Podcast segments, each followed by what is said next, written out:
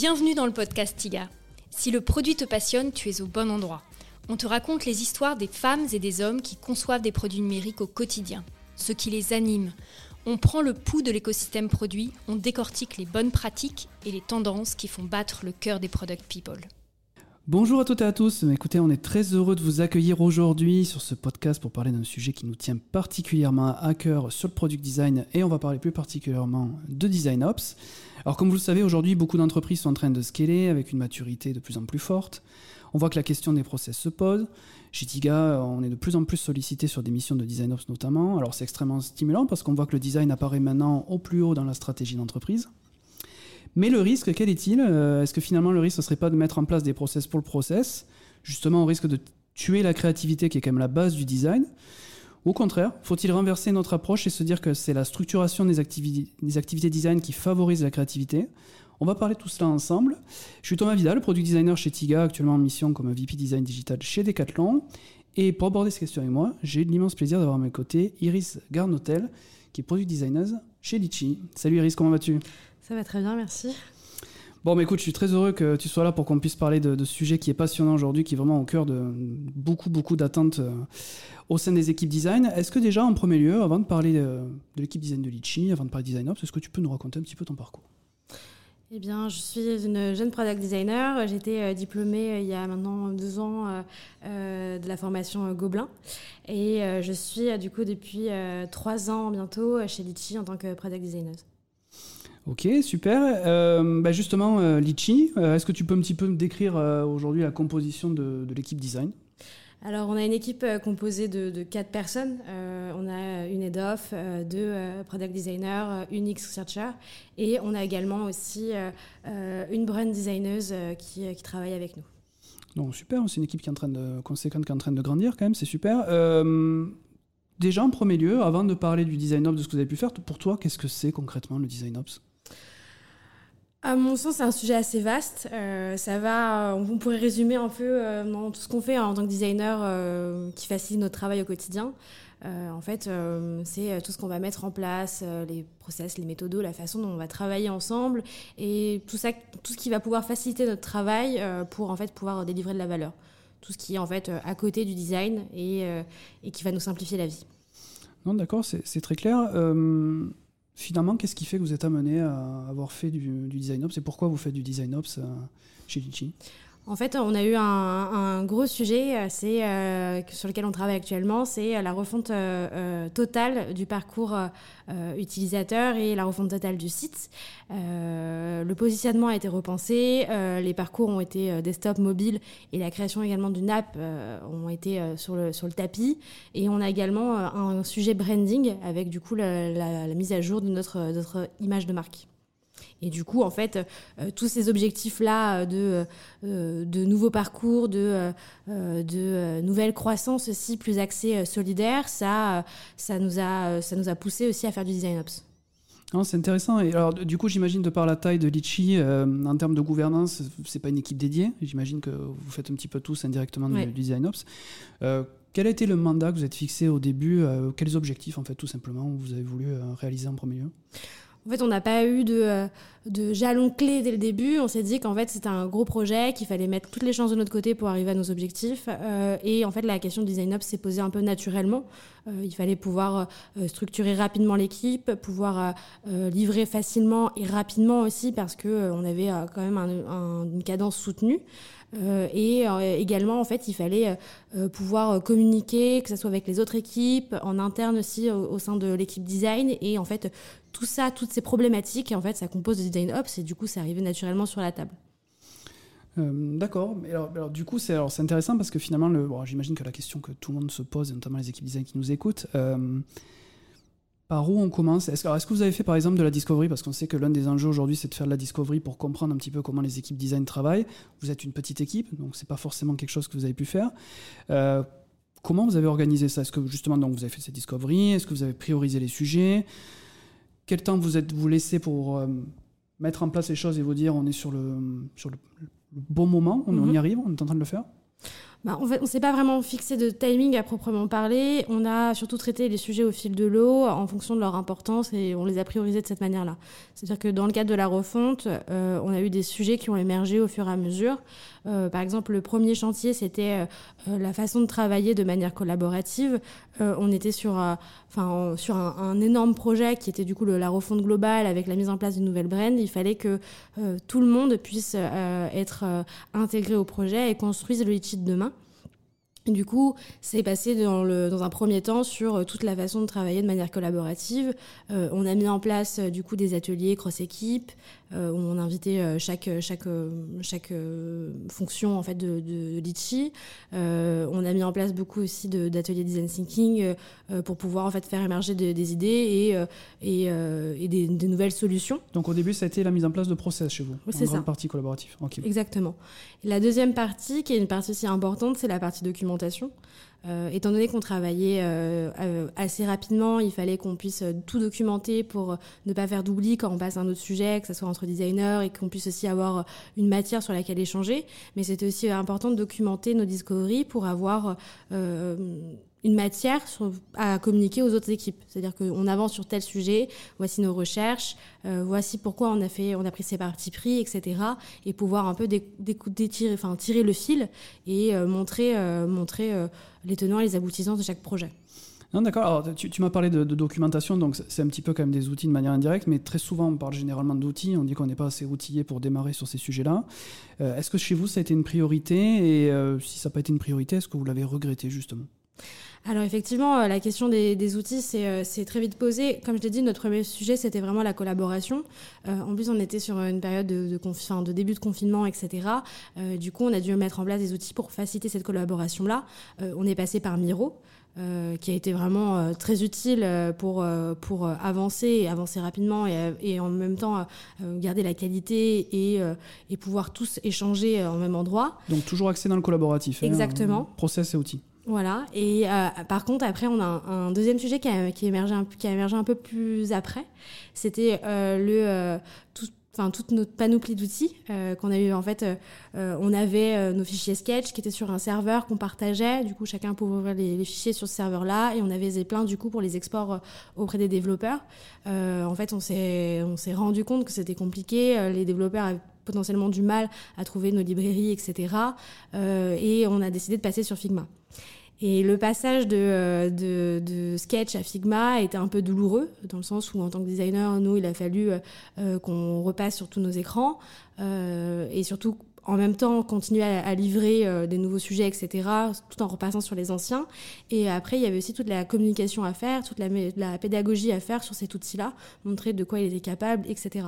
Et en fait, ça, je pense que ce sujet de l'outillage, c'est une question qu'on aurait certainement dû se poser avant. Euh, pour euh, bah, que ça soit moins douloureux pour tout le monde. Alors, on, rentre un petit peu dans un. On est un petit peu hors sujet, mais euh, par rapport à ma question, mais je vois que donc, vous êtes passé de, sketch à Figma. je sais que pour les, beaucoup d'équipes aujourd'hui, c'est un enjeu majeur. Est-ce que ce passage, il, s'est fait dans la douleur ou est-ce que finalement. est-ce que vous avez mis beaucoup de temps pour passer de, Sketch à Figma? Parce que c'est une vraie, une vraie question. Hein, oui, oui. bah, en fait, je, il faut, faut, comme toujours, il faut prioriser ces sujets. Euh, c'est-à-dire qu'effectivement, euh, il va y avoir un, travail de, repasse derrière à faire ces, euh, sur, ces, écrans, notamment pour tout ce qui va être les, librairies, etc., les composants qu'on a créés. On va devoir faire une repasse, rien n'est magique. du coup, ça prend du temps, mais en fait, je pense que le temps qu'on perd là, on le, gagne aussi après, parce que c'est beaucoup plus facile d'utilisation, surtout dans un mode de travail collaboratif tu conseilles d'avoir quelqu'un à, temps plein sur ce sujet pour euh, très rapidement basculer ou c'est un travail plus collectif? Comment, comment vous avez fait ça? Euh, je... Nous, on a fait ça entre designers, effectivement, au fur et à mesure, à côté de nos sujets. Euh, Avec du temps que vous voilà, imparti on, a, on, a, on a pris du temps pour pour euh, se concentrer là-dessus et faire euh, que ce soit le plus propre possible. Je pense que euh, dans une très grande équipe avec beaucoup de fichiers et, et un, gros historique, il faut d'abord prioriser les, sujets les plus importants. C'est-à-dire que peut-être tout l'historique n'est pas, n'est pas utile mmh. à avoir. Et nous, effectivement, on a, on a, on a utilisé uniquement ce, qui est, ce qui nous semblait le plus important à mettre sur, Figma. Le reste, on l'a, on l'a gardé sous forme d'archives. et je pense qu'effectivement, pour des grandes équipes, c'est intéressant d'avoir quelqu'un à temps plein. Euh, pour tout mettre propre et, euh, et s'assurer que ce soit cohérent surtout. Ah, c'est pour ça que je t'ai fait cet aparté, parce que chez Tiga, on a, fait des articles sur ce sujet-là et on a eu beaucoup, beaucoup de, personnes qui nous ont demandé des informations. Donc je pense que c'était intéressant, vous qui étiez sur le terrain concrètement, d'avoir votre, votre retour là-dessus. Donc ce qu'on voit, c'est que finalement, vous avez essayé de fluidifier les méthodes, les outils et les pratiques pour avoir plus de temps sur des sujets à plus forte valeur ajoutée pour vous. Est-ce que concrètement, parce que c'est finalement un petit peu la question de fond et cette vraie question sur la créativité qu'on se pose au sein des organisations de design, dans le design digital aujourd'hui, euh, est-ce que ça a amélioré la créativité euh, au sein déjà de l'équipe design et ensuite dans un second temps au sein des autres équipes? Forcément, ça, a amélioré un peu la créativité. On a euh, du coup standardisé euh, euh, certains de nos process et en fait, ça, nous a permis, notamment dans le cadre de la nouvelle brand, d'allouer moins de temps à des petites choses potentiellement techniques pour passer plus de temps sur le design, l'aspect émotionnel et plus se concentrer sur comment on va pouvoir décliner cette nouvelle brand aux couleurs de nos nouveaux produits. Et je pense qu'effectivement, ça a permis plus de créativité parce qu'on se posait moins de questions et qu'on avait plus de temps à louer à ça. Euh, ça, c'est vraiment pour la partie euh, design.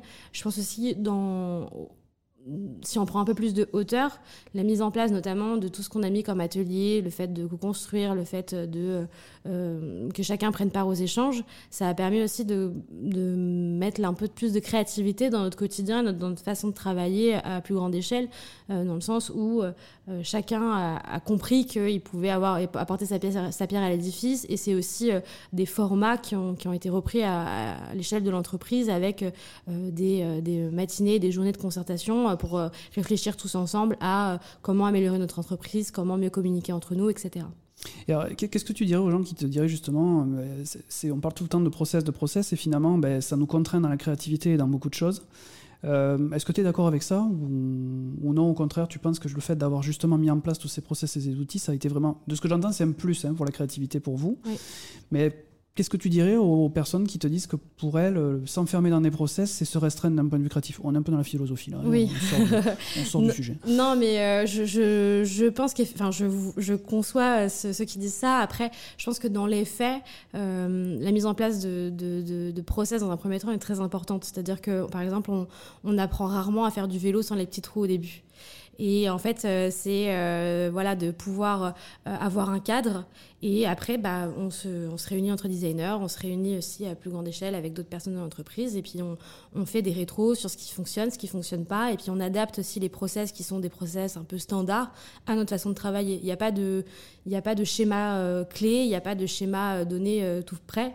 mais effectivement, les process euh, dont on entend beaucoup parler, et voilà, avec la centralisation des design systems, ce genre de choses, euh, la façon de, travailler euh, entre designers, les reviews, etc.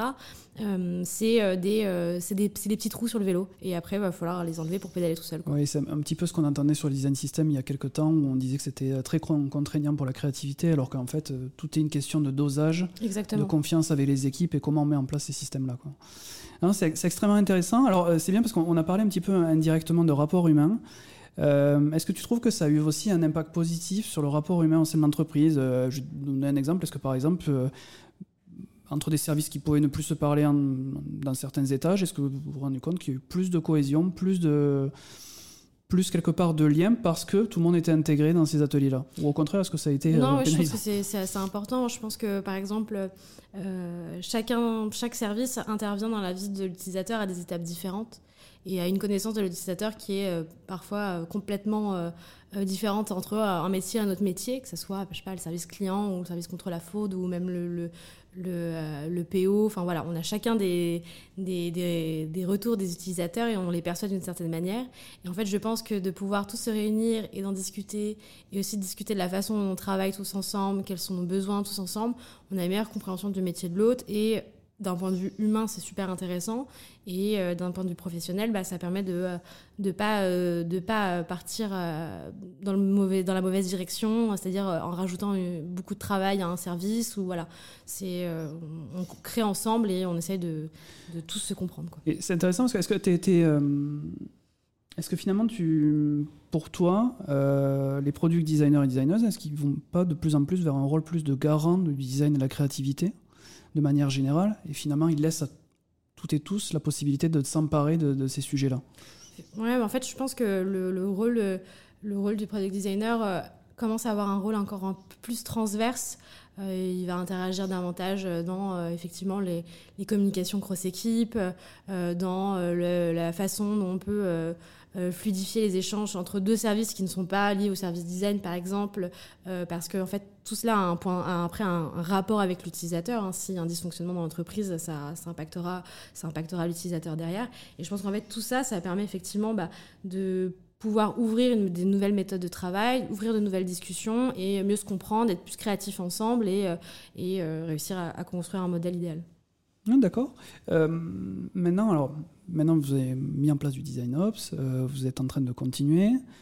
Euh, c'est un petit peu comme le design system. C'est, alors je vais pas dire c'est facile d'en mettre un en place. Euh, c'est jamais facile d'en mettre un, mais après la vraie question c'est de le faire vivre et de le faire évoluer. Mhm. comment vous faites vous aujourd'hui concrètement, techniquement, pour, pour améliorer tout cela et garder une dynamique sans vous essouffler dans le temps? Parce que c'est un vrai enjeu, un vrai sujet aujourd'hui.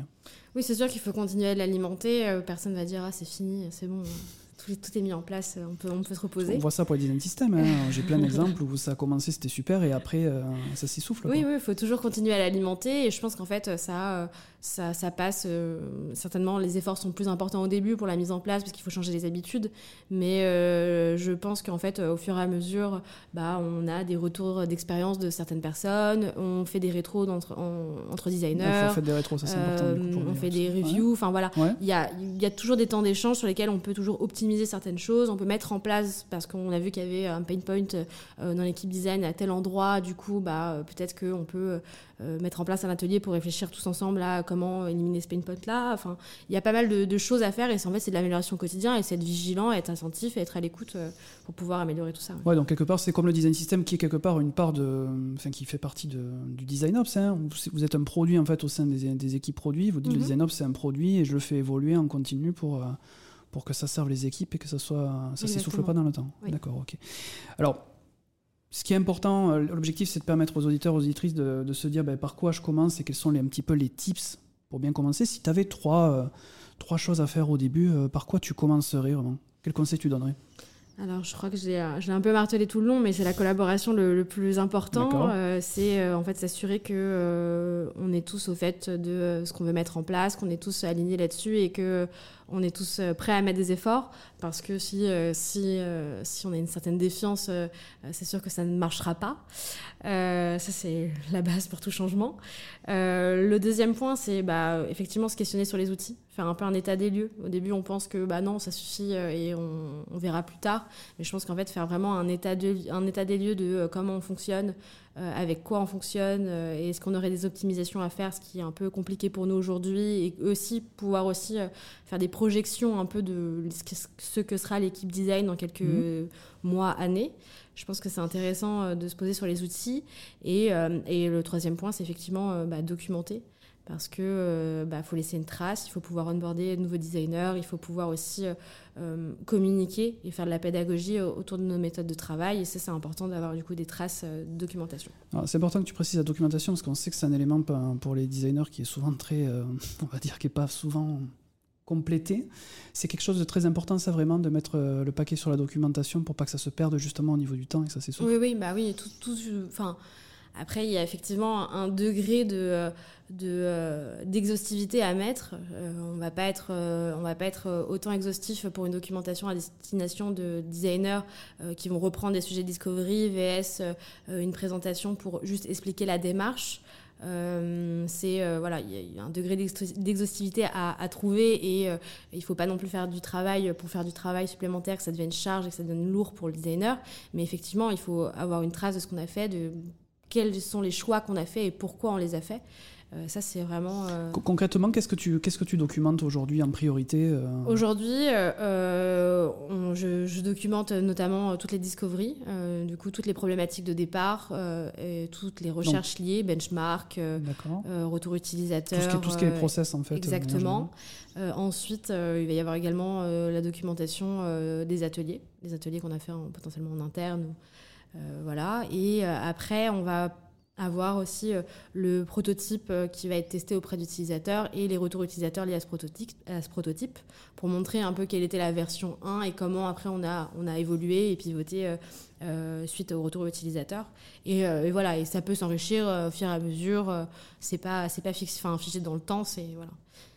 Ouais, non, non, d'accord, c'est très concret. Donc au final, vous avez de manière, si je comprends bien, de manière collaborative, l'ensemble de l'équipe design.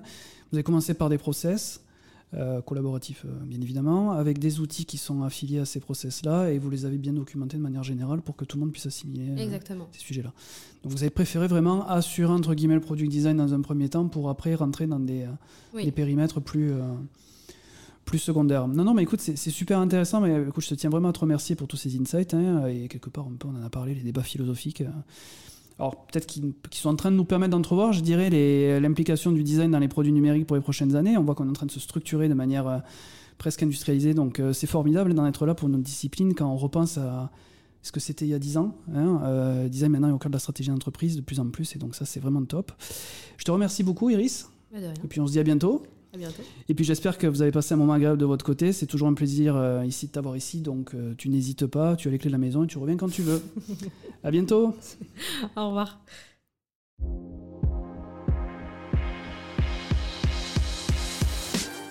Mille merci de nous avoir écoutés. Si cet épisode t'a plu, partage-le à deux personnes autour de toi et mets une note 5 étoiles avec un gentil commentaire. C'est ce qui permettra aux autres de découvrir le podcast. En vrai passionné du produit, nous adorons les feedbacks utilisateurs. Si tu veux nous proposer de nouveaux invités, nous faire part de critiques constructives ou nous envoyer des messages d'amour, n'hésite pas à écrire à media.stiga.co ou sur nos réseaux sociaux. Enfin, si tu as besoin de renfort dans ton équipe produit, de formation ou de conseils en organisation, Tiga, c'est plus de 100 product managers, product designers et product marketers prêts à t'aider à grandir en produit.